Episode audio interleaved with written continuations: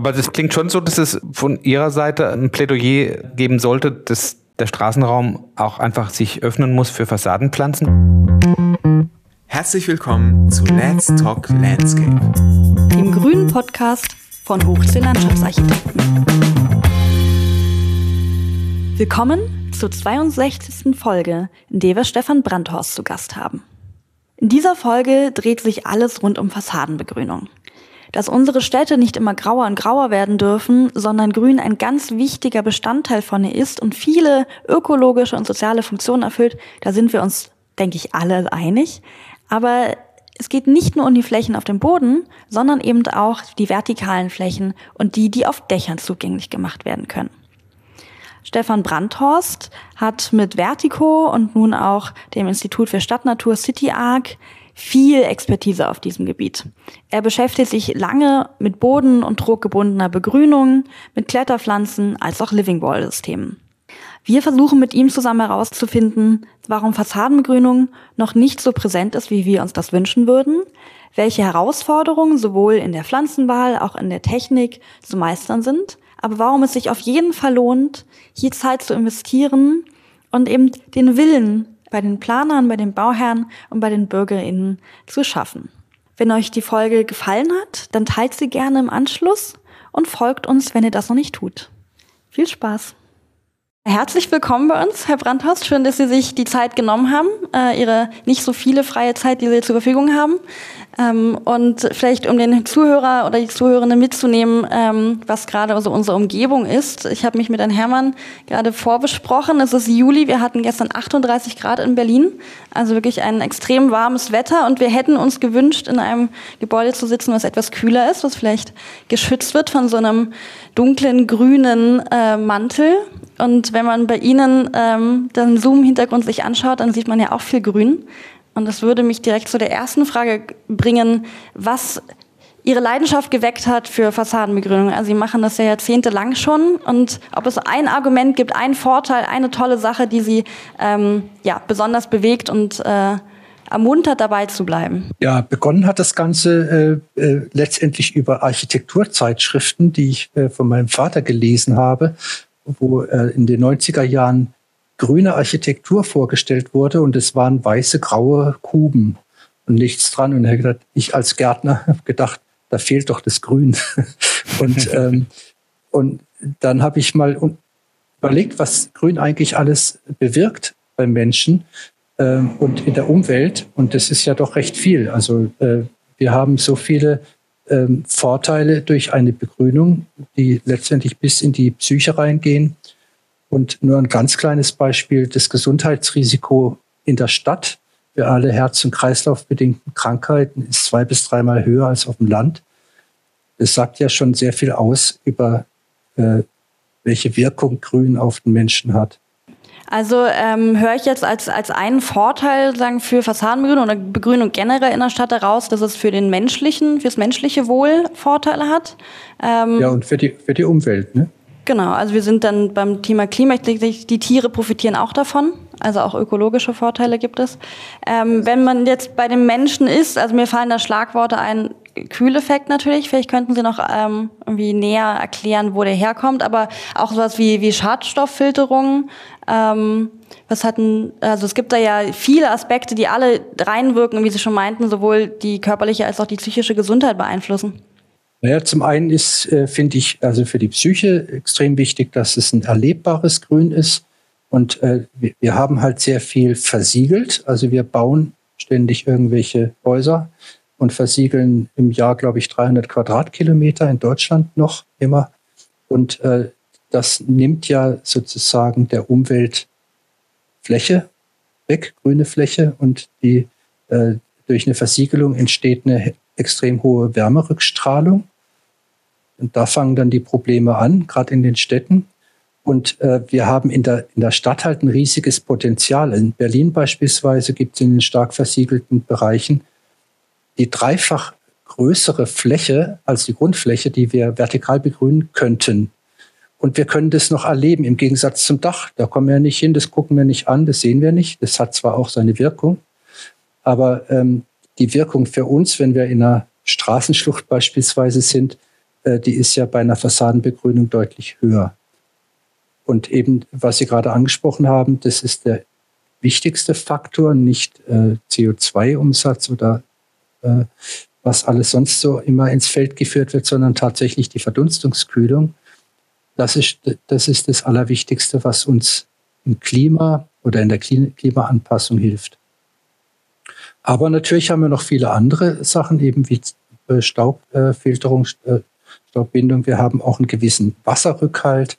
Wir haben äh, fürs Haus haben wir eine Beschattung, also nur als Beispiel ähm, vor der Begrünung und hinter der Begrünung, also wenn die Sonne einstrahlt, ist ein Delta von 8 Grad. Ja, wahrscheinlich bei 38 Grad, wie Sie es gerade gesagt haben, ist es sogar noch höher. Also die Verdunstungskühlung wirkt auch dann aufs Haus und auf die Strahlung, die dann bis ins Haus reingeht. Also auch im Haus selber habe ich dann eben diesen Kühleffekt noch dabei. Sie sprechen jetzt aber eher von relativ dichten, flächigen Begrünungen, nicht von so partiell mal so einem kleinen äh, Knöterich, der irgendwo hochwächst, ne? Ja, doch schon. Also genau dort hinter habe ich dieses Delta. Ne? Also äh, das war bei Kletterpflanzen gemessen, nicht okay. bei ähm, grünen Wänden, also bei den wandgebundenen mhm. Systemen. Sie haben, äh, genau, Sie haben gerade Kletterpflanzen, sind wir schon bei dem Thema, was kann man alles nehmen? Also der, der Grundbaustoff ist ja ein Lebewesen, das äh, Pflanzen, die verschiedene Ansprüche haben und äh, ja, verschiedene Eigenschaften, so vom Aussehen her, als auch das sozusagen, was sie, was sie benötigen.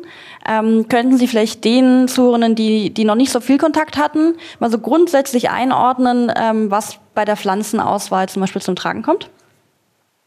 Ja, also grundsätzlich unterscheiden wir Vertikalbegrüner äh, zwischen der, der ähm, Begrünung mit Kletterpflanzen oder der bodengebundenen Begrünung.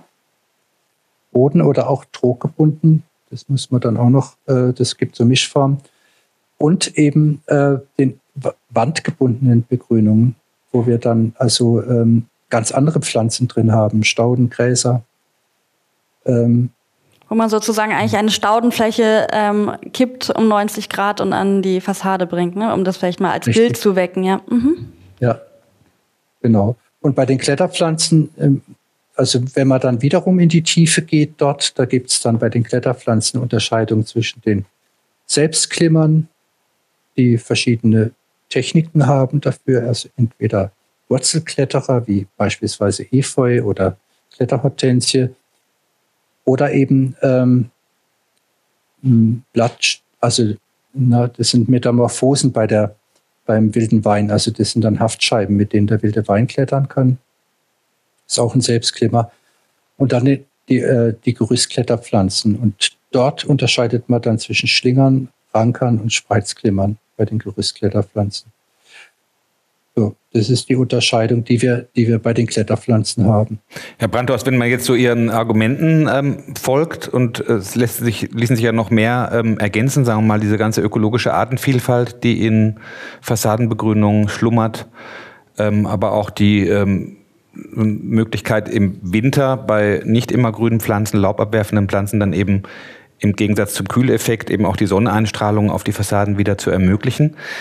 Wenn man sich also diese ganzen Vorteile so vergegenwärtigt und diese Bilder, die Sie jetzt auch so geschildert haben, ne, diese grünen, die Utopie von grünen Fassaden in der Stadt und sich die Wirklichkeit äh, anguckt, wenn man hier durch Berlin geht, dann äh, fragt man sich ja eigentlich so ein bisschen, woran liegt es eigentlich, dass diese Dinge nicht ähm, viel großräumiger umgesetzt werden? Weil ich gehe mal davon aus, dass die meisten Menschen, die jetzt uns zuhören und die sich mit Fassadenbegrünung beschäftigen, erstmal sagen würden, ach, finde ich eigentlich schön, finde ich eigentlich gut. Äh, die Argumente leuchten mir ein, äh, kann ich nachvollziehen. Ähm, was müsste denn aus Ihrer Sicht passieren, damit ähm, wir das äh, an noch viel mehr Fassaden in den Städten, in den urbanen Räumen zu sehen bekommen, Fassadenbegrünung, wie das im Moment der Fall ist? Ich denke, das ist Überzeugungsarbeit und es ist eine andere Einstellung dazu. Letztendlich muss man sich tatsächlich fragen, warum ist nicht jedes Haus begrünt? Richtig, ja, ja. ja aber äh, also nur als Beispiel, wir haben eine Machbarkeitsstudie gemacht, die von, äh, vom Umweltamt Freiburg äh, gefordert wurde und ins Boot hineingenommen wurde, aber auch das Liegenschaftsamt. Und da hat man gemerkt, wie konträr da die Ansichten sind zwischen den einerseits denen, die es wollen, die es politisch auch wollen und auch äh, aus klimatischen Gründen wollen, und den anderen, die sagen, ja, da habe ich aber doch dann nachher Probleme mit, äh, mit Einbruch zum Beispiel. Also kamen ganz abstruse Argumente, die dann glaubten, dass die, die, die Kletterhilfe, die wir für Kletterpflanzen sozusagen bauen müssen, äh, für die Gerüstkletterpflanzen, dass die gleichzeitig eine Einstiegshilfe sind. Und das ist äh, weder belegt noch sonst was, aber das sind solche Argumente, die, die äh, dann immer äh, äh in den Köpfen rumschwirren. Genauso ist zum Beispiel mit, äh, mit Ungeziefer. Ja, ich habe dann ja ganz viel Ungeziefer im Haus. Auch das ist äh, gar nicht der Fall. Also äh, wir bieten natürlich ein Habitat für viele Insekten durch die, durch die Begrünung, aber dann haben die ja eins, wo sie gar nicht die Veranlassung haben, ins Haus zu kommen. also da gibt es sogar Belege dafür, dass es eigentlich wenn man die Begrünung wegmacht, dass hinterher dann wieder mehr Insekten im Haus sind, als, äh, als die Begrünung da war. Ich, ich habe jetzt so ein bisschen Déjà-vu, Herr Brandhorst. Ich habe Anfang der 90er meine berufliche Existenz auf dem Hof- und äh, äh, Fassadenbegrünungsprogramm in Berlin aufgebaut, das vom Senat, also von öffentlicher Stelle gefördert wurde, was so Mieterinitiativen in die Lage versetzen wollte, mit, sollte mit Beratern wie mir, die damals als Berufsanfänger, sagen wir mal, noch ein ähm, etwas rudimentäres Wissen über, äh, über fachliche Details hatten, ähm, sozusagen die in die Lage zu versetzen, Fassaden zu begrünen in ihren Mietshäusern und Höf, Höfe zu begrünen. Da gab es Fördermittel und mit Eigeninitiative zusammen kriegte man da wunderbare Projekte hin. Und wir sind, haben die gleichen Argumente wie Sie damals vorgetragen. Es gab Broschüren, es gab Informationen, es gab äh, Aufklärungsarbeit, weil Sie das ja eben ähm, beschrieben haben. Es geht vor allem um Überzeugungsarbeit. Es gab Leute, die fanden es gut, es gab Leute, die fanden es doof. Ich habe das Gefühl, ähm, wir haben gar nicht mehr die Zeit, jetzt noch 30 Jahre Überzeugungsarbeit zu leisten und äh, irgendwie die Dinge, die wir eigentlich schon seit vielen Jahrzehnten kennen, zum Teil, die jetzt noch forschungsmäßig vielleicht besser untersetzt sind, aber bekannt waren die Argumente ja schon lange. Ähm, wir haben gar nicht die Zeit, jetzt noch ewig lang Überzeugungsarbeit zu leisten, sondern vor den Herausforderungen, vor denen wir stehen, Klimawandel, Kühlung der Städte und so weiter, müssten wir jetzt eigentlich anfangen, ähm, statt Überzeugung auch vielleicht äh, etwas äh, ordnungspolitisch einzugreifen. Ich erinnere mich zum Beispiel an das Thema mit der Regenwasserversickerung und Dachbegrünung. Da war es gar nicht so viel anders. Ist vielleicht ein bisschen einfacher im ersten Moment, aber da hat sich auch jeder Bauherr äh, oftmals aus Gründen der Pflege, aus Gründen der Kosten, aus Gründen der Komplikationen äh, äh dagegen gewehrt, wenn er nicht überzeugt war davon. Und jetzt gibt es eine Pflicht, in vielen ähm, innerstädtischen Bereichen Dachbegrünung vorzusehen, wird in Bebauungsplänen gefordert. Es gibt in Berlin die Pflicht, jeden Tropfen Regenwasser, wenn es irgend möglich ist, auf dem Grundstück zur Versickerung oder noch besser zur Verdunstung zu bringen. Und es wird jetzt plötzlich gemacht. Und die Standards, äh, es wird nicht mehr hinterfragt, sondern es ist eine Pflicht und darum wird es gemacht. Und darum wundere ich mich so ein bisschen, warum es nicht gelingt. Ähm, oder, oder ich frage mich, ob man zu der Überzeugungsarbeit, die sicherlich wichtig ist, aber die jetzt schon seit Jahrzehnten läuft, ähm, nicht noch mehr ähm, sozusagen Vorgaben geben müsste von ähm, Bezirksämtern bei uns oder vom Senat, um das zur Pflicht zu machen. Und dann wird es nämlich. Das ist ja zum Teil schon. Also das äh, wird ja in vielen Bundesländern gefördert und es wird, wird zum Teil auch verordnet. Also es gibt in den Landesbeordnungen die Pflicht äh, äh zu begrünen auf die eine oder andere Weise. Also ob das jetzt auf dem Dach ist oder an der Wand. Äh, das ist äh, nicht vorgeschrieben, aber es ist in vielen Ländern. Aber es gibt eben diese, diese Vorschriften schon, das ist, äh, ist natürlich schön für unsere Branche, für, für die grüne Branche einerseits. Andererseits müssen wir diese Bälle, die wir da in die Luft schießen, auch auffangen. Mhm. Das heißt, wir brauchen ja auch die Leute, die das pflegen können. Ne? Mhm. Und äh, da komme ich nochmal zurück auf diese, diesen Argwohn und die Angst äh, vor den Menschen. Ja, dann habe ich dann, da muss ich dann viel pflegen, da muss ich dann viel machen. Ähm, äh, das ist auch, das kann man so und so sehen. Ne? Also äh, wenn wenn ich eine Verlängerung der Lebensdauer der Wand habe, dann brauche ich äh, nicht nach 50 Jahren oder nach, nach 30 Jahren den Putz erneuern, sondern ich habe dann eben dafür äh, das Grün gepflegt. Ne? Mhm. Und eine Psychologin sagte mir äh, mal zu mir, was für eine schöne Vorstellung, wenn man sich vorstellt, dass unsere, dass Gärtner unsere Umwelt pflegen, anstatt dass Technik, Techniker unsere Umwelt warten. Mhm. Und was da vielleicht auch noch erwähnenswert ist, es gibt ja ein sehr schönes, berühmtes, sehr gut untersuchtes Beispiel in Berlin. Äh, das ist das Physikalische Institut Berlin-Adlershof. Und da hat man für die gleiche Fläche technische Schattierung an Wartungskosten ein Vielfaches als für die Pflege, Düngung und Wasser äh, für, die, für die Vertikalbegrünung. Also das heißt, wir haben eine Beschattung, wir haben eine technische Schattierung als, äh, also wir haben die Pflanze einerseits, die technische Schattierung als Alternative und die Pflanze ist da weit überlegen. Auch in der Unterhaltung? Äh, ja, eben. De deutlich günstiger. Ne? Also mhm. Also die Zahlen sind da äh, für die technische Schattierung für die gleiche Fläche 6.400 Euro und für die, äh, für die Pflanzen 1.300 mhm. im Jahr. Ja, das ist also schon ein deutlicher Unterschied. Äh, was die Wartung betrifft, äh, mal ganz abgesehen von den Anschaffungskosten. Und ähm, ja, also ich habe ja sogar noch was, was, äh, was zusätzlich einen weiteren Benefit. Also eine technische Schattierung ist dann eben, dann ist zu. Aber Pflanzen bewegen sich, die winken uns ständig mit ihren Blättern zu. Die Blätter sind auch noch transluzent, also lassen noch äh, ein Restlicht durch. Also wir haben eine eigentlich angenehmere Beschattung. Ja, sie fallen nicht aus, wenn die Technik nicht stimmt. Das kennt man ja auch. Dann klemmen die Jalousien. Ähm, und wo ich sagen muss, Adlershof ein tolles Beispiel ist für, ist auch die Optik. Also ich finde das, ähm, vielleicht hat der eine oder andere das Bild vor Augen, es sind ja diese ähm, Stützen, die diagonal ineinander verschoben sind. Ähm, und tatsächlich sieht man dort, dass es von Anfang an mitgedacht wurde. Also ähm, nicht, dass eine Fassade entworfen wurde und dann versucht man noch an einem dünnen, möglichst grazil, nicht sichtbaren Stahlseil irgendwas hochzuziehen, sondern es ist einfach zusammengedacht und ähm, ist einfach auch ein tolles Stadtbild, finde ich, wenn man dort langläuft.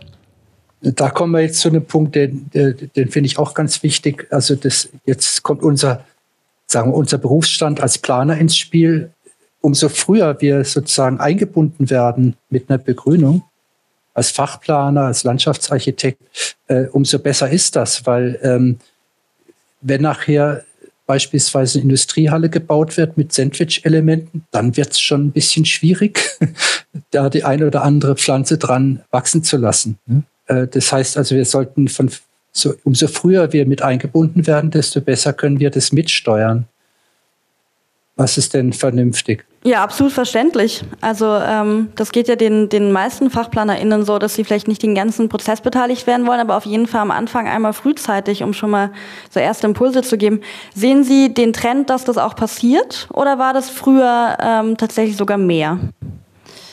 Äh, das, es, ich kann da keinen Trend ausmachen. Es gibt eben äh, es gibt eben nach wie vor die rein geldgesteuerten äh, Denk Vorstellungen, die dann irgendwie was billig schnell hinstellen und dann hinterher kommt, oh, jetzt muss ich noch.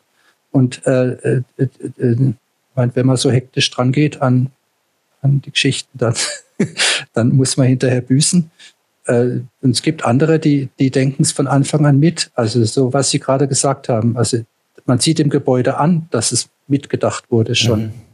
Also ich kann aus meiner beruflichen Praxis hier in, in Berlin ähm, diesen, diese Tendenz, dass es ähm, sozusagen verpflichtend würde oder sozusagen äh, immer vom Bauherren auch als Thema mit auf den Tisch kommt, nicht unbedingt erkennen. Also wir haben einige Projekte, wo im B-Plan-Verfahren zum Beispiel oder im Genehmigungsverfahren vom Bezirk ähm, solche Dinge gefordert werden. Das ja. Da ist es dann einfach eine Forderung, zum Beispiel bei einer Nachverdichtung, dass gesagt wird, okay, ihr könnt nachverdichten, aber ihr müsst dann bestimmte Biotopflächenfaktoren einhalten und wir erwarten auch einen bestimmten Prozentsatz Fassadenbegrünung. Das wird dann so praktisch ausgehandelt. Aber es gibt nach wie vor noch, ich würde sagen, und das ist der Großteil äh, von innerstädtischen Bauvorhaben, wo Fassadenbegrünung ähm, erst dann zum Thema wird, wenn ich als Landschaftsarchitekt sage, Mensch, habt ihr denn da schon mal drüber nachgedacht? Und wenn ich frühzeitig im Projekt eingebunden bin, wie jetzt zum Beispiel bei einem neuen hier in Moabit, ähm, spreche ich dann auch Bauherren und Architekten eigentlich jetzt inzwischen immer drauf an und sage, Mensch, äh, können wir denn mal über Fassadenbegrünung nachdenken? Das wäre äh, für nicht nur fürs Gebäude, sondern auch für die Umgebung. Man gibt ja mit einem Gebäude auch, sagen wir mal, etwas an die Stadt zurück. So ist jedenfalls meine Auffassung. Es ist nicht nur eine ich-bezogene äh, Sache, sondern es ist etwas, was ich auch was sich ja mit der Fassade zum öffentlichen Raum verhält. Ich geb, möchte da was zurückgeben. Und dann äh, merke ich manchmal, dass die zum ersten Mal darüber nachdenken. Also es ist eben, und da komme ich wieder auf die 30 Jahre zurück, es ist nicht in den Köpfen von den Architekten, Planern, Investoren per se mit drin. Und wenn es nicht gefordert ist, kommt es auch nicht so ohne weiteres rein. Da habe ich manchmal das Gefühl, wir sind, äh, wir waren vor 30 Jahren fast schon mal weiter als jetzt ähm, dadurch, dass es diese technischen ähm, Konflikte und Probleme, Sie haben Brandschutz vorhin angesprochen, Einbruchschutz äh, und äh, Bauphysik, dadurch, dass die jetzt viel ähm, bedeutsamer geworden sind bei den komplexen Fassadensystemen, ähm, habe ich das Gefühl, ist es eher fast schwieriger geworden, solche Dinge durchzusetzen. Und ähm, ich ja, das ist, ich muss hier ein klein bisschen unterbrechen. Also die Bauphysik, äh, ähm, bauphysikalische Aspekte bedenken wir ja als Fachplaner auch mit und haben da auch einiges, sagen wir, in Portfolio, was, was die Pflanzen leisten können für, für ein Haus und, und für die Bauphysik. Und zwar sehr viel Positives. Nur kann man das nicht so leicht nachweisen. Mhm. Ne? Und heute muss ja alles nachgewiesen genau, werden. Genau. Und, genau. Äh, und äh, man kann jetzt, äh, um einen Nachweis zu führen, was zum Beispiel für eine Dämm- oder Kühlungswirkung da ist, braucht man hochkomplexe äh, Rechenprogramme. Die, äh, und da sind viele Bauphysiker, ähm, die sagen dann, das ist mir zu kompliziert. Das, äh, ich brauche jetzt meine Dämmung, so wie ich sie mir ausgerechnet habe. Und äh, ähm, wir könnten zwar nachweisen, dass wir so und so viel Zentimeter an der Dämmung äh, sparen können, aber das wird dann auch nicht akzeptiert, weil unter Umständen dann auch noch äh, die, die Förderung dazu von der KfW-Bank beispielsweise, die sagt dann, so und so viel muss gedämmt werden. Da hat ja die Dämmungsindustrie wahrscheinlich ganze Arbeit geleistet, die Lobby, dass das dann so vorgeschrieben wird. Und da kommen wir als grüne, kleine grüne Branche eigentlich nicht gegen an. Das ist ein Problem. Äh, dass es einmal die, die, ähm, die Schwierigkeit ist, äh, so komplex oder sagen wir, dass es sehr komplex ist nachzuweisen. Und das andere ist eben, ähm, dass wir auch eine, eine kleine Branche sind, ne? dass mhm. wir eben zum Schluss kommen immer. ja, aber, aber die Probleme, die wir jetzt, äh, Frau Balz hat es ja am Anfang angesprochen, die wir jetzt haben und die akut sind und die eigentlich keinen jahrzehntelangen Aufschub mehr dulden, nämlich die Städte grüner zu machen. Jetzt ist gerade mal wieder in der Hitzeperiode in jeder Tagesschau, in jedem Heute-Journal die Rede davon, die Städte müssen grüner werden und so weiter. Und die, Politiker überbieten sich sozusagen mit, äh, mit Floskeln. Äh, das wird dann wieder schnell in Vergessenheit äh, geraten unter Umständen. Also wenn die Bedeutung so groß ist, wie Sie das schildern, ähm, und äh, der, die Effekte so gigantisch sein können, dann müsste es eigentlich nach meinem Dafürhalten einen gesellschaftlichen Konsens geben, dass man diese Schwierigkeiten, die Sie jetzt schildern, ähm, sozusagen ähm, reduziert und zu Standardlösungen kommt, ähm, die funktionieren. Und da wäre gleich meine Frage, äh, was würden Sie denn uns mit auf den Weg geben, uns Planern, wie wir das hinbekommen, ähm, unkompliziert oder sag mal einfach oder mit Standardlösungen zu arbeiten. Ich komme noch mal kurz zurück auf meine Erfahrung der Anfang der 90er Jahre. Wir haben bei Seillusche hier in Berlin, den gibt es nicht mehr. Da haben wir uns äh, Berankungssysteme kon konfigurieren lassen. Da gab es welche für äh, wärmegedämmte Fassaden, die also mit Kältebrücken ähm, sich beschäftigt haben. Und es gab welche für steinerne Fassaden. Und ähm, da haben wir Schrauben in die Wand gebohrt, haben Dübel reingemacht, vorher entsprechend geeignete, haben Seile dran gemacht, die geeignet sind und haben die Pflanzen hochwachsen lassen. Oder wir haben einfach äh, Pflanzen in den Boden gesteckt, die selbsthaftend sind und haben die ganzen Fassaden damit begrünt. Und da haben wir auch die ganzen Vorteile ähm, sozusagen mit aufgezählt. Uns hat keiner nach diesen Nachweisen gefragt. Das waren jetzt Sanierungsprojekte, ne? das waren Bestandsprojekte, wo der Eigentümer und die Mieter wahrscheinlich im Einzelnen gar nicht wussten, was das später mal für Konsequenzen haben kann. Wir haben auch nicht äh, Kostenanalysen über 20 Jahre für die Unterhaltung äh, der Anlagen gemacht, sondern wir haben einfach gemacht. Und wenn ich mir jetzt viele ähm, Projekte, wenn ich mir jetzt viele Projekte in Berlin angucke, wo, ich, wo wir staunend davor stehen, hier am Volkspark in Schöneberg, total dichte äh, äh, wilde Weinfassaden, wo, die, wo der wilde Wein bis in die Leibung der Fenster reinragt, wo es zwitschert, wo man schon sozusagen die Kühle spürt, wenn man durchgeht und die Vögel zwitschern hört. Und ich dann da Leute frage, die da leben und die sagen, wir fühlen uns wohl und die paar Insekten, äh, die da immer behauptet werden, die haben wir gar nicht in unserer Wohnung und wenn der Wein mal ein bisschen ins Fenster ragt, schnibbele ich es ab. Ähm, also es gibt diese einfachen Lösungen und ähm, können Sie denn unter den heutigen Bedingungen, wo eben jeder Schritt von Förderprogrammen, von Nachweispflichten, von Fachplanern nochmal ähm, hinterfragt wird und auch äh, vielleicht auch manchmal dadurch torpediert wird, wie wir es schaffen, in der frühen Phase die Dinge in so eine ähm, Richtung zu bringen, damit sie beherrschbar bleibt. Also Ich würde am liebsten äh, von Ihnen irgendwann mal so einen Katalog haben von 20 Lösungen für die verschiedenen Fassadentypen, wo man sagt, also hier, wenn du die Fassade XY hast, dann wendest du bitte aus dem Standardpaket 1 bis 5 die Sachen an. Das sind bewährte Systeme, die könnt ihr von der Stange kaufen. Da gibt's äh, oder oder es gibt von äh, von Vertico entsprechende Systeme, die Sie da verwenden können, Regeldetails. Und äh, das schicke ich zum ähm, zum Architekten und sage bitte, damit kannst du das machen und lass es jetzt mal checken. Gibt es denn nicht solche so eine Idee, wie man ähm, diese Komplexität, die mir immer noch in diesen Fassadenbegrünungen zu ähm, schlummern scheint, wie man die ein bisschen vereinfacht kriegt? Ja, das gibt's schon. Also ich denke, wir haben für jedes äh, für jede Lösung ein Problem. Nein, umgekehrt. ähm, äh, also ja, das gibt, das gibt diese Lösung. Das ist ja, das ist es ja. Das, äh, das Problem ist dann wiederum, äh, also wenn ich jetzt, ich möchte jetzt nicht gleich wieder von Problem anfangen, aber eine, ein Genehmigungsverfahren für irgendein Bauprodukt in Deutschland oder für eine Bauart, das ist einfach zäh und langwierig. Ne? Mhm. Und äh, da braucht man sehr viel Geduld und hat mit Ämtern zu tun oder ämterähnlichen Organisationen. Und da, da geht sehr viel Zeit und auch sehr viel Geld ins Land. Mhm. Das, ist, das ist ein großes Problem dabei. Ne? Ähm, und gerade in, in einer innovativen, dabei ist es eigentlich gar nicht so innovativ, es wird seit Jahrtausenden begrünt, aber heutzutage innovativen Branche ähm, äh, überholt sozusagen der, der, der Anspruch für Nachweise die, äh, die Nachweismöglichkeit. Ne? Wobei also äh, die großen Hersteller von Seilen, also äh, Jakob oder Karl Staller, also die haben schon auch äh, geregelte Bauprodukte, die haben auch äh, gewisse statische Nachweise, die sie mitliefern können schon. Ähm, das ist alles also schon durchaus, gibt es solche Sachen. Ja, ich, ich, ich, denke jetzt auch mal, was Sie jetzt beschrieben haben, ich habe ja das Beispiel der Dachbegrünungen und der Regenwasserversickerungsanlagen genannt. Da gibt es ja auch gab es ja auch früher keine, äh, noch nicht so eine Bereitschaft, das umzusetzen. Das hat sich jetzt geändert durch die Verpflichtungen, die damit verbunden sind. Und da gibt es ja auch äh, Produkte, die entsprechend zertifiziert und nachweispflichtig sind. Das ist ja auch äh, möglich gewesen. Da scheint aber der Markt inzwischen so viel größer zu sein, dass da auch sich das lohnt für die Firmen, das entsprechend zu produzieren. Und das ist im Fassadenbegrünungsbereich offensichtlich noch nicht so der Fall, weil das im Verhältnis zu Dachbegrünung und ähm, und Regenwasserversickerungsanlagen äh, noch nicht den vergleichbaren Stellenwert erreicht hat. Ist das so? Das ist richtig. Also für, in der Dachbegrünung ist, sagen wir mal, die, die, die Branche hip seit 40 Jahren. Ne? Mhm. Äh, in, in, der Vertikalbegrünung erst seit, sagen wir mal, fünf, sechs Jahren. Ne? Mhm. Also ich weiß noch genau, dass zu den Anfängen, äh, als ich Vertico gegründet hatte, ähm, da war ich allein auf weiter Flur. Ne? Habe kaum ähm, mein Brot damit verdienen können. Heute sind wir 30 Leute. Also nur mal so als, als Beispiel.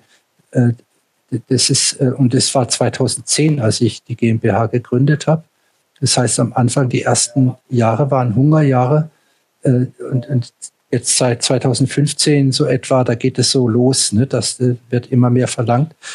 Und äh, wenn dann sowas immer hipper wird und immer ähm, mehr gebaut wird, dann wollen halt auch äh, die Architekten und Bauherren Nachweise sehen. Ne? Mhm.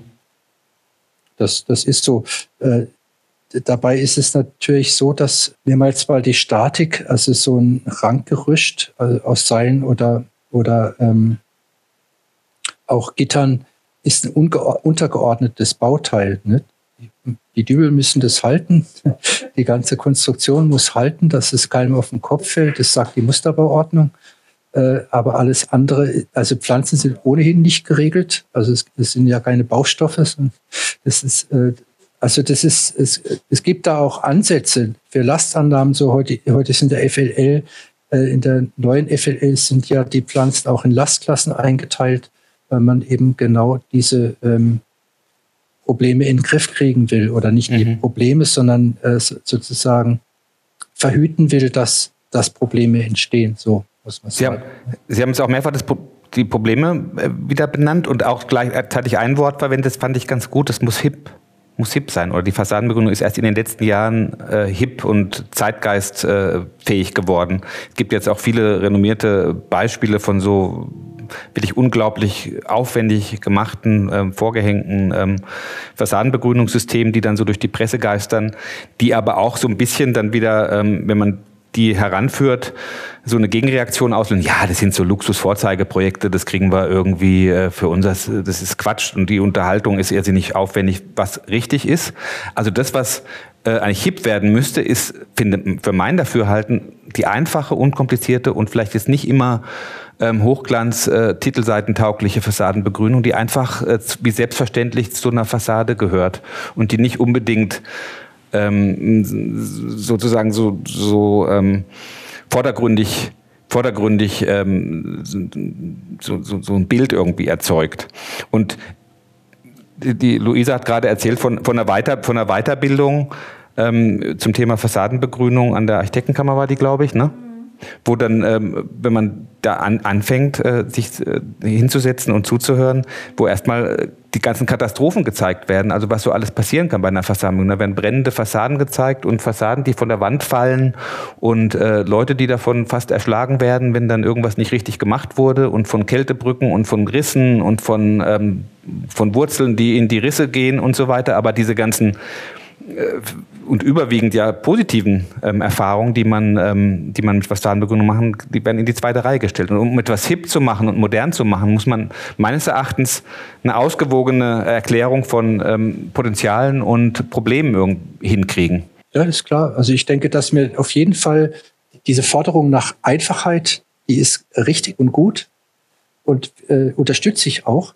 Andererseits ähm, sollte man ja auch nicht äh, ähm, komplizierte Zusammenhänge äh, allzu äh, sehr vereinfachen wollen. Ne? Dann sind wir schon im Bereich vom Populismus. Also das geht auch nicht. Also wir müssen schon die, die, die Probleme erkennen, die es geben kann und in den Griff kriegen. Und ähm, wenn, wenn wir Auftraggeber haben, äh, die, die bei uns anrufen, sagen, ich möchte ein Hotel haben, das nachher grün ist, rundum, was baue ich da am besten für eine Wand hin? Also wenn jemand schon so anfängt, dann ist, dann haben wir ja gewonnen. Ne? Dann kann ich sagen, hier machen, machen Sie äh, die und die Wand hin, dann haben Sie wenig Probleme nachher.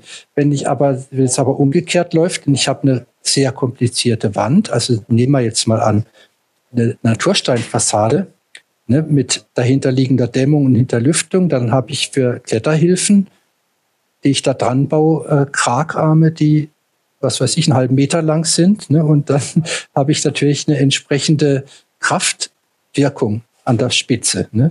Ähnlich wie bei einem Hebel, nur nicht um Drehpunkt, aber diese Kragarmbelastung, äh, die wird natürlich immer größer, je länger der Kragarm ist. Und das muss man alles dann mit mitbedenken, wenn man eben, wenn man eben auf solche modernen Bauweisen baut. Ne?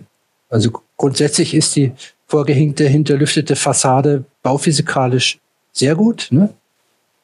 Wenn man sie allerdings begrünen will, dann muss man eben ein paar Dinge beachten. Das ist alles. Ne?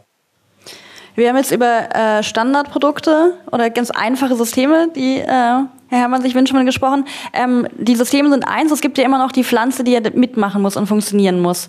Ähm, wo mir jetzt aufgefallen ist, dass wenn ich, weiß ich nicht, ähm, ein Gras suche, dann habe ich eine Art in 20 verschiedenen Sorten mit verschiedenen Blättergrößen und Panaschierte und so weiter. Und wenn ich dann Richtung Kletterpflanzen gucke, dann wird die Auswahl schon kleiner. Also wie Sie schon sagten, es ist so eine Nische. Und ich ähm, hatte den Eindruck, dass da gar nicht so viel Forschung und Züchtung reingegangen ist. Also vielleicht auch Richtung Klimawandel. Also wenn man jetzt überlegt, was bei Bäumen in den letzten Jahren an, an Arten aufgekommen ist oder Empfehlungen, ähm, gibt es, haben, da würde mich Ihre Meinung interessieren. Also verändern sich die Pflanzenauswahl und ähm, ist da der Wunsch nach einer größeren Auswahl oder haben Sie schon die Zauberpflanze am Start? Also es wäre schade, wenn es eine Zauberpflanze für alles gibt. Das wäre wieder eintönig. Aber es ist tatsächlich so, wir haben bei den Kletterpflanzen nicht sehr viel Auswahl. Das ist richtig. Und, aber es gibt natürlich Züchtungen, alle möglichen. Ne? Also es gibt eine, zum Beispiel hier in, bei uns in der Nähe in Frankreich die Baumschule Akebia, die, die ähm, was weiß ich, äh, wirklich gefühlt 100.000 Sorten hat von, von, nur, von der Akebia kinata. Also die, die haben auch von anderen Kletterpflanzen, die haben sich spezialisiert auf Kletterpflanzen, die haben also davon ganz viele äh, Sorten von, von allem Möglichen. Oder es gibt Clematis-Freunde. Also Clematis ist eine Gattung mit wirklich, äh, also nicht mal gefühlt, sondern tatsächlich Hunderten von Arten und Sorten. Äh, da da gibt es schon Möglichkeiten. Aber als wir, jetzt, neulich, aber als wir jetzt neulich mal eine, mal ganz als wir jetzt neulich mal eine gesucht haben, Herr Brandhorst, die auch, äh, sagen wir mal, 15 oder 18 Meter hoch äh, ranken kann, sind wir in Grenzen gekommen. Da haben wir dann einen alten das Wein. Das ist richtig. Also da aktiviert. Ja. Also ab, ab 14 Meter wird es schwierig, das ist richtig. Da gibt's, da wird die äh, Pflanzenauswahl extrem klein und dann eben auch, äh, also die Wisteria sinensis beispielsweise, die ja gerne im Baumarkt angeboten wird und von mancher Privatperson ans Haus gebracht wird, die kann Probleme hervorrufen. Die hat in der FLL eine eigene Lastklasse. ja, das ist die Lastklasse 5. Die, die äh, wiegt einfach doppelt so viel wie die schwersten anderen Pflanzen. Und ähm, da habe ich natürlich auch enorme Kräfte auf die Kletterkonstruktion. Das ist ja ganz klar. Ne?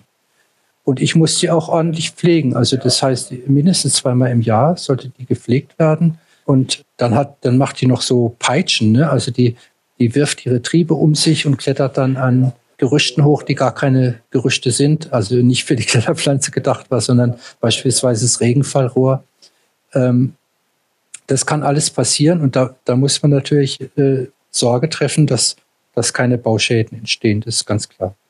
Genau, für alle, die ähm, Wisteria ähm, den Begriff nicht kannten, also ist der Blauregen. Vielleicht hat man dann direkt ein Bild im Auge. So eigentlich eine, wenn sie blüht, wunderschöne Pflanze, aber eben mit so dicken Trieben, die sich ineinander schlingen und um andere Sachen schlingen und ganz dick werden. Ähm, genau, aber nichtsdestotrotz dann auch die Frage, ähm, Sie haben schon Pflege angesprochen. Ähm, Straßenbäume werden ja mit einem Gießsack zum Beispiel ausgestattet. Wenn ich jetzt da eine bodengebundene Fassadenbegrünung vorsehe und es ist eine gut geeignete Pflanze und die ist auch wuchsstark und wird so hoch, ähm, muss ich ja trotzdem gerade in solchen Wetterlagen dafür sorgen, dass sie dann auch ähm, ja, Wasser bekommt und andere Nährstoffe. Ähm, wird, wie, inwiefern verändert sich das gerade? Wird das mitgedacht? Ähm, Gibt es da Bereitschaft, ja. sagen tatsächlich auch den gleichen, den gleichen Energie reinzustecken? Also wenn man sich überlegt, ähm, wie viel Biomasse so eine Kletterpflanze produzieren kann, entspricht das ja schon einem kleinen kronigen Baum tatsächlich. Also grundsätzlich kann man natürlich sagen, dass die, Begrün die, die Bewässerung mit Regenwasser der Königsweg ist. Mhm. Ne, dass man dafür nicht die Ressource Trinkwasser verbraucht, das, äh, das sollte man zum einen ähm, sagen, ist natürlich gut, wenn man Regenwasser nutzen kann. Und wir haben natürlich dann auch klimatisch einen großen Vorteil, wenn wir das Regenwasser tatsächlich den Pflanzen zur Verfügung geben, die das dann wieder äh, verdunsten oder transpirieren und an die Umwelt abgeben. Aber das, was Sie angesprochen haben, ob man bewässern soll oder nicht, ich sage ja, weil das ist natürlich viel teurer, wenn nachher ein Hausmeister beispielsweise mit dem Schlauch dasteht und das über Kopf bewässert. Äh, eine effektivere Bewässerung ist immer, wenn ich das unter Flur habe. Ne? Also eine Tröpfchenbewässerung ist deutlich effektiver als eine Überkopfbewässerung. Und ähm, deswegen schlage ich das in der Regel auch für bodengebundene äh, Pflanzungen vor. Man kann aber auch, was, äh, was ich auch eigentlich immer empfehle, ähm, einen ausreichenden Bodenaustausch machen. Das ist tief dass sie äh, tief wurzeln können und dass die Pflanzen ausreichend Wurzelraum zur Verfügung haben. Also Kletterpflanzen wachsen in der Regel sehr stark mit ihren Wurzeln. Wein beispielsweise bis zu 60 Meter tief. Der wilde Wein auch? Wächst der auch so tief? So tief nicht, aber der, der, wächst auch tief, aber äh, selbst der wilde Wein wird von Hopfen verdrängt. Also das sind, das sind so, das sind so Geschichten, die, die, die man dann in der Erfahrung lernt. Also äh, alle Kletterpflanzen wurzeln stark. Kann man, mhm. Davon kann man ausgehen. Ich, ich habe ja vorhin so ein paar Bilder genannt, äh, ging mir jetzt, gehen mir jetzt so durch den Kopf von Fassaden hier auch in Berlin, die direkt an der äh, Straße äh, oder am Gehweg stehen und die berankt sind, weil irgendjemand mal zum Beispiel einen wilden Wein oder einen Efeu an die Fassade gesetzt hat. Ähm, und der hat wahrscheinlich damals noch nicht jetzt mit großen Baumscheiben äh, gearbeitet, aber die Pflanzen sind eben jetzt schon so lange verankert, dass sie eine ganze Fassade begrünt haben, dass sie sich sozusagen ihren Wurzelraum weit unter den ähm, Oberbodenschichten, die äh, mit Schotter und so weiter belegt sind, gefunden haben und vielleicht äh, auch äh, am, am, Grundwasser äh, sich sozusagen laben. Ähm, das sind ja alles Pflanzungen, wenn ich mir so Fassaden in der Stadt angucke, die, wenn sie bodengebunden sein sollen, einen Bodenanschluss brauchen, der in der Regel in den öffentlichen Raum hineinragt. Und äh, da haben wir einerseits das Thema wie bei den Bäumen, dass wir wirklich auch als Planer dafür sorgen müssen, dass dann da auch ein entsprechender Wurzelraum ähm, die Anwachswahrscheinlichkeit erhöht. Das haben wir ja auch lange vernachlässigt, müssen wir uns an die eigene Nase fassen als Planer, dass wir uns da immer von anderen Infrastrukturplanern haben da das Feld streitig machen. Dann ist jetzt im Moment auch die Lobby ein bisschen stärker geworden, dass wir wieder, wieder tolle Baumstandorte ähm, bereitstellen können. Wie sieht es bei Kletterpflanzen aus? Gibt es da eine Chance im öffentlichen Raum, eine Pflanze zu verorten, die dann an der Fassade des Privateigentümers wächst. Das wäre ja die Voraussetzung, wenn man nicht will, dass die Investoren und die Hausbauer aus der Bauflucht äh, einen Meter zurückweichen. Also da würde ich jetzt natürlich auch die Politik wieder ins, äh, in die Pflicht nehmen. Ja? Mhm. Wenn, wenn die das fördern und wollen, dann muss ich auch sagen, dann müsst ihr aber auch zulassen, dass wir zum Beispiel im, im öffentlichen Raum äh, den Wurzelraum herstellen. Ne? Mhm. Also das Haus wird ja dann trotzdem immer noch privat sein, aber der Gehweg beispielsweise ist öffentlich. Da muss man dann, also ein Projekt scheiterte mal in, in, in München, weil im Gehweg zu viel Infrastruktur war. Da waren einfach zu viele Leitungen, Gas, Strom, Telekom, alles Mögliche, sodass man eigentlich dort gar kein vernünftiges Pflanzquartier hätte herstellen können. Da muss man natürlich auch aufpassen, dass die Leitungen nicht kaputt gehen und dass die starken Wurzeln der Kletterpflanzen da keine Schäden verursachen. Also das, das muss man im Einzelfall prüfen, aber grundsätzlich haben Sie es gerade selber angesprochen, äh, das, was man anfangs vielleicht auch als Landschaftsgärtner im, im öffentlichen Raum oder in, im städtischen Raum vernachlässigt hat, wurde ja in FLL äh, zusammengefasst mit der Pflanzgrubenbauweise 2. Das heißt, dass man eigentlich einem Stadtbau möglichst 12 Kubikmeter Substrat zur Verfügung stellt, auch wenn man nachher oben wieder äh, sozusagen ähm, versiegelt.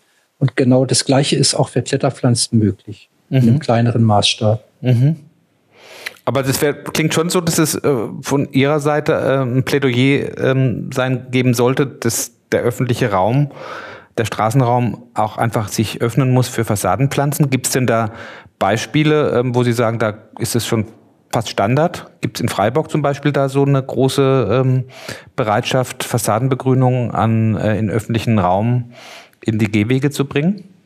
Ja, das gibt es durchaus. Also es gibt sehr viele äh, äh, Häuser, die direkt an der, an, am Gehweg stehen und die, die toll begrünt sind. Und, ähm, aber die Eigentumsverhältnisse kenne ich jetzt nicht. Also sieht schon so aus, wie wenn das privat ist und natürlich dann an den öffentlichen Raum anschließt. Weil es sind ja so Fragen. Aber das sind auch mhm. vorwiegend alte. Genau, ja, ja, ja, ja. Das meine ich ja. Und, aber es gibt ja viele Fassaden, die eben direkt an den öffentlichen Raum anschließen. Und wenn man die begrünen wollte, nachträglich oder im Neubauvorhaben, dann muss man ja äh, vom, vom, vom Bezirk äh, die Genehmigung kriegen. Ähm, wir werden das jetzt bei einem Bauvorhaben auch nochmal ähm, überprüfen und muss unter Umständen ja auch mit der Dienstbarkeit arbeiten, weil dann kommt ja, die Pflanze steht dann auf öffentlichem Raum, wächst an einem privaten Raum.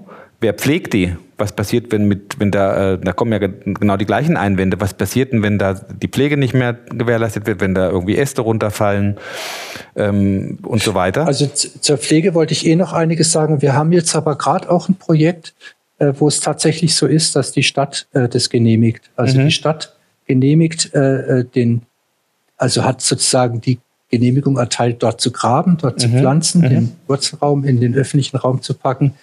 Die Pflege obliegt aber natürlich demjenigen, der das Ganze ähm, haben möchte. Also wenn ich jetzt äh, mein Haus begrünen will äh, und beim, beim Nachbar, äh, der Nachbar frage, bist du einverstanden, dass ich in deinen Grund eine Pflanze setze, die an meinem Haus hochwächst? Und er sagt, ja, ist okay, aber dann musst du es auch pflegen. Finde ich das auch so richtig? Natürlich, ja, ähm, natürlich. Und die Pflege muss, finde ich, grundsätzlich äh, ähm, gesichert sein. Also wenn, oder sagen wir es mal so, wenn ich ein Haus baue, dann äh, muss ich mich verpflichten, den äh, Schornsteinfeger kommen zu lassen. Und warum kann man solche Regelungen nicht auch für Fassadenbegrünung treffen? Fände ich schön, beispielsweise, weil, weil äh, eine Fassadenbegrünung muss gepflegt werden, egal welche. Und zwar dauerhaft, nicht nur über die Entwicklungspflegezeit, sondern wirklich lange, langfristig, dass er auch langfristig funktioniert. Aus verschiedenen Gründen muss das äh, geschehen. Und äh, warum regelt man das nicht äh, auch, sagen wir mal, politisch, dass man sagt, okay, äh, das muss zur Pflicht werden. Genau. Das dann auch zu pflegen. Mhm. Ich werde jetzt gerade, da komme ich ja nochmal separat auf Sie zu, bei einem Bauvorhaben auch mal jetzt explizit irgendwie durchexerzieren, wie weit man da mit dem jeweiligen Bezirk äh, gehen kann. Ähm, da geht es um ein Gebäude, das sozusagen eine sehr repräsentative Stellung zum, Stadt, zum Straßenraum hat, weil es so eine Eckbebauung ist mit einem Platz davor. Und äh, da stelle ich mir eine Fassadenbegrünung sehr gut vor. Und wenn man das, glaube ich, gut argumentiert, dass es eben nicht nur darum geht, dass das Gebäude was davon hat, sondern dass die ganze Umgebung dann da ganz anders äh, davon profitiert, von der klimatischen Wirkung, aber auch von der Ästhetik, die damit verbunden ist, ähm, fällt einem natürlich auch die Argumentation leichter, dem, ähm, dem Bezirksamt nahezulegen, das, dem zuzustimmen. Und die ähm, Auflagen, die Sie jetzt eben beschrieben haben, die jetzt ja gerade hier in Berlin auch ähm, durch die neue Regierung forciert werden, Fassadenbegrünung als äh, zu priorisieren, ähm, die werden dann vielleicht ein Übriges tun, dass man solche Dinge zukünftig viel selbstverständlicher umsetzt. Ja, auch aus dem Grund, den Herr Brandhaus direkt in, seiner, ähm, in seinem Einf ähm, Einstiegssatz gesagt hatte, ne, dass man in einer immer dichter werdenden Stadt, und das sind ja unsere Städte, jeden Raum nutzen muss. Und man schaut auf den Boden und auf die Grundfläche außerhalb vom Gebäude und es gibt die Fassade. Und auch so ein hipper Begriff ist ja Multikodierung. Ähm, und die Fassade hat momentan nicht viele ähm, Möglichkeiten. Ne? Also momentan, sie, es regnet nicht rein und man ist vor Witterung geschützt und man kann rausschauen. Aber man könnte ja auch noch ganz andere Sachen darauf projizieren. Und das mhm. finde ich ganz wichtig mitzudenken. Also wir ringen um jeden kleinen grünen Fitzel auf dem Boden, wie stark wir eigentlich kämpfen muss um dieses enorme Potenzial, was wir an den Fassaden haben. Mhm. Ähm, und ich glaube, dann geht man vielleicht auch noch mit einer größeren Ernsthaftigkeit ran. Also nicht unbedingt Sie, Herr Brandhaus, oder wir, sondern tatsächlich auch in der Wahrnehmung von, von Architekten, in der Verwaltung und so weiter, das ganz frühzeitig einzubeziehen, eben weil es so wichtig ist. Mhm. Also wir werden es jedenfalls weiter so handhaben, Herr Brandhaus, dass wir versuchen, bei allen Projekten, wo wir in der frühen Phase mit eingebunden werden, das Thema Fassadenbegrünung ähm, mit auf den Tisch zu legen und da Überzeugungsarbeit zu leisten.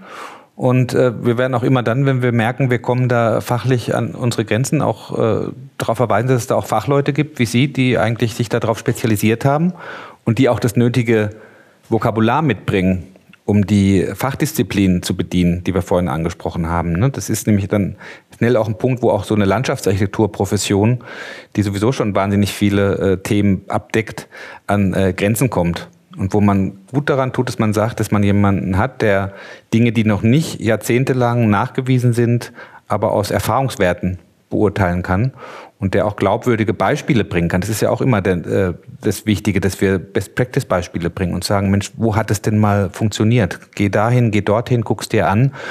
Das ist jetzt seit zehn Jahren in, äh, in, in Ordnung. Sprech mit dem, ähm, mit dem Hauseigentümer über seine Erfahrungen und dann wird man vielleicht das, was Sie sagen, diese Überzeugungsarbeit an konkreten Beispielen auch ähm, belegen können und vielleicht wirklich peu à peu dazu kommen, dass unsere Städte grüner werden, unsere Fassaden grüner werden und dass eigentlich irgendwann, das ist ja so unsere Utopie und Ihre vielleicht auch, so ein grünes Umfeld haben, wie Sie jetzt da im Hintergrund,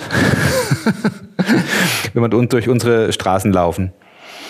Also ein Thema hatten Sie vorher noch angesprochen, das ist der Brandschutz. Und da äh, ist es auch so, dass es da ähm, ganz merkwürdige Vorstellung gibt äh, ähm, von Brandschützern, von Architekten ähm, äh, und auch Behörden, die glauben, dass wir da was Hochentzündliches an die Wand bringen.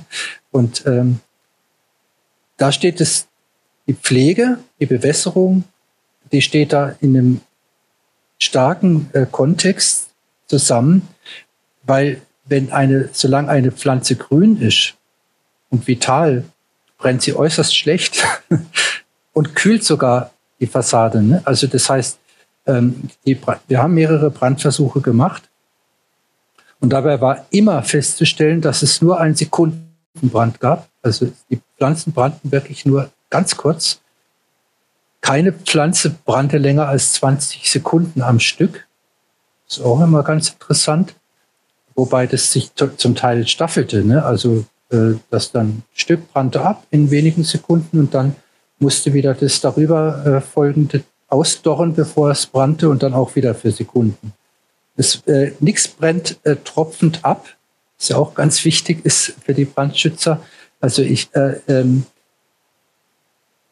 die meisten, also die das schon mal gesehen haben, die sagen, ja, was soll ich da eine Sprinkleranlage einbauen oder sonstiges äh, äh, bei einer Fassadenbegrünung, weil der Brand ist ja schon lange vorbei, bis die Feuerwehr kommt.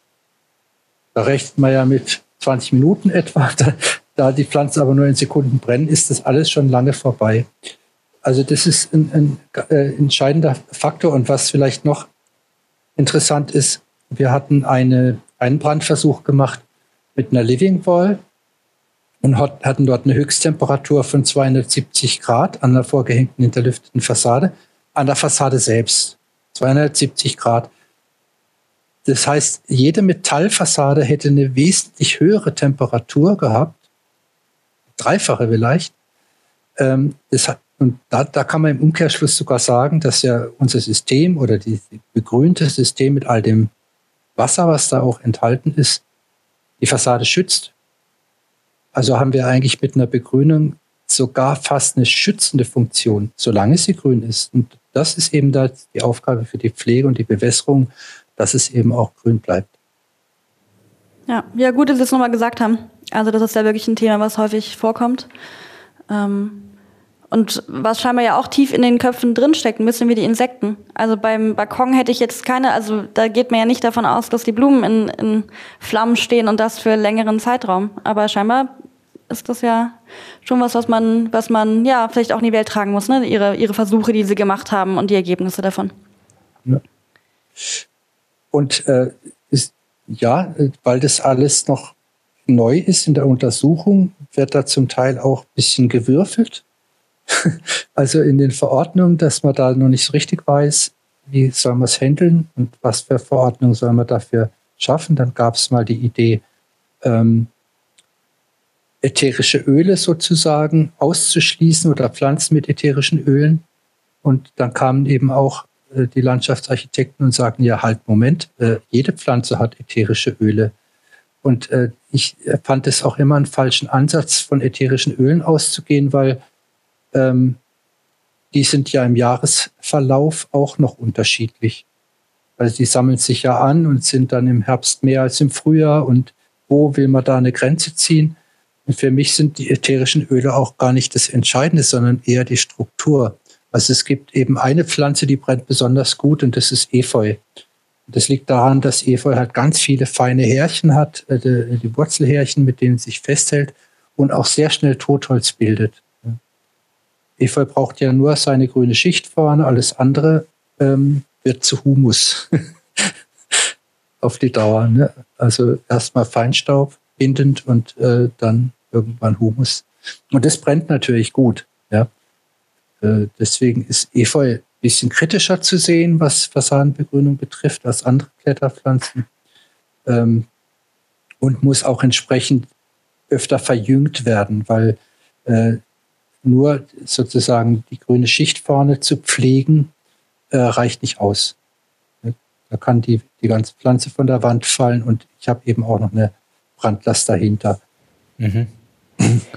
Können, Sie, können Sie denn vielleicht zum Abschluss noch, Herr Brandhorst, ähm, damit die Zuhörer sich selber ein Bild machen können, mal noch neben dem Physikalischen Institut in Adlershof noch ein Beispiel nennen, wo Sie sagen, das ist jetzt mal ähm, eine Fassadenbegründung aus den letzten Jahren an einem Neubau, äh, die aus Ihrer Sicht wirklich von Anfang bis Ende durchdacht ist, die auch von der Nachhaltigkeit, die ja auch die Ökonomie umfasst, wirklich äh, ein Best-Practice-Beispiel ist, das man unbedingt mehr noch ähm, bekannt machen sollte? Also es gibt ja in Freiburg das Green City Hotel, es gibt in, äh, also hier jetzt in unserer Region, dann gibt es in Basel sehr gute Projekte, in Zürich der FBO-Park, das sind ganz berühmte Beispiele, die auch öffentlich zugänglich sind, wo man eben eine tolle Begrünung sehen kann. Super. Wir haben viel von Potenzialen, von Chancen und von auch Notwendigkeiten gehört, die wir angehen sollten. Wie wichtig die Überzeugungsarbeit ist, wie wichtig es ist, aber auch äh, die Probleme ähm, und die Risiken offen anzusprechen und nicht äh, sozusagen populistisch die Fassadenbegrünung ähm, als äh, Wunderwaffe zu bezeichnen. Und ich glaube, Ihre Erfahrung jetzt auch in den letzten fünf bis zehn Jahren, dass es also einfach ähm, dann wachsender Markt wird und dass die Bereitschaft äh, wächst, sich mit dem Thema auseinanderzusetzen, auch die Nachfrage wächst, lässt einen ja hoffen. Und wir als Landschaftsarchitekten haben einfach da ein Betätigungsfeld, wo wir uns auch, glaube ich, qualifizieren sollten, immer weiter qualifizieren sollten, um dann auch mitreden zu können. Und auch diesen Argumenten, die von den anderen Fachplanern oft entgegengehalten werden, die manchmal auch ein bisschen vorgeschoben sind, weil man sich keine zusätzliche Arbeit machen will, ähm, denen entgegenzuwirken. Und ich würde noch mal abschließend, glaube ich, doch noch mal ein Plädoyer dafür aussprechen, die ordnungspolitischen Maßnahmen, die's, die also die öffentliche Hand hat, äh, doch äh, zu stärken und vielleicht auch da ähm, Lobbyarbeit dafür zu machen, dass es einfach auf der Auflagenseite äh, noch zu mehr ähm, Stringenz kommt, so wie wir es bei Dachbegrünung und Wasser, äh, Regenwasserversickerungsanlagen jetzt schon seit Jahren haben, damit nämlich der Bauherr gar nicht mehr die Wahl hat, ob oder nicht, sondern nur noch die, die Frage, wie im Raum steht. Ja, das, das ist äh, aber auch ein bisschen zweischneidig. Also äh, wie gesagt, ich hatte es vorhin schon mal gesagt, äh, dann wird es auch irgendwann mal schwierig, die Fachleute zu finden die das alles umsetzen und dann auch pflegen können. Mhm. Also ohne Pflege keine Fassadenbegrünung. Und da sehe ich jetzt eigentlich auch einen großen Bedarf, würde ein Plädoyer sprechen, dass man den Beruf des Gebäudebegrüners, mhm. also Dachfassade, Innenraum, zu einem Lehrberuf macht oder zu einem Aufsetzberuf, ähm, so dass man erstmal Gärtner lernen müsste beispielsweise und dann als weitere Ausbildung zum Beispiel ein Jahr oder je nachdem, ähm, das zu einem qualifizierten Beruf, Berufsstand auch macht. Das fände ich, äh, das wäre äh, sehr wünschenswert, wenn wir das noch hinkriegen würden, dass die Gesellschaft das auch fordert und fördert. Ne? Das finde ich eine super Idee. Super. Ja, vielen Dank. Herr Brandhorst. Es war sehr, es war sehr spannend. Ja, finde ich ein tolles Plädoyer, auch weil wir ja viele junge Zuhörerinnen haben, äh, auch sozusagen, die vielleicht Lust haben, in einen Ausbildungsberuf zu gehen und das sozusagen auch zu fordern. Ähm, und dann da aktiv das zu gestalten. Dann vielen Dank nochmal ähm, für die schöne ja. Folge. Tschüss, Herr Brandhorst. Tschüss, gute Zeit.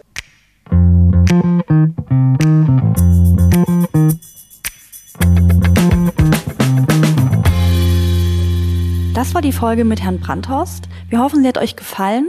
Wenn ihr uns schreiben möchtet zu dieser Folge oder auch zu künftigen, dann das gerne an media.hochc.de. In vier Wochen haben wir dann den nächsten spannenden Gast bei uns, und zwar wird das Lukas Steingesser sein. Mit ihm sprechen wir über Tiny Forests, also winzige Wälder, und mit ihm sprechen wir darüber, welche Rolle soziale und ökologische Nachhaltigkeit dort haben welche Rolle erfüllen sie in urbanen Räumen? Ähm, freut euch auf die Folge. Ähm, wir blicken gemeinsam positiv in die Zukunft und freuen uns auch total, dass das Projekt letztes Jahr äh, mit dem Bundespreis Blauer Kompass ausgezeichnet wurde. Das ist der höchste Preis für Klimaanpassung und Naturschutz vom Bundesministerium für Umwelt und Naturschutz. Bis dahin wünschen wir euch vier schöne Wochen, genießt den Frühlingsbeginn und bis bald. Tschüss.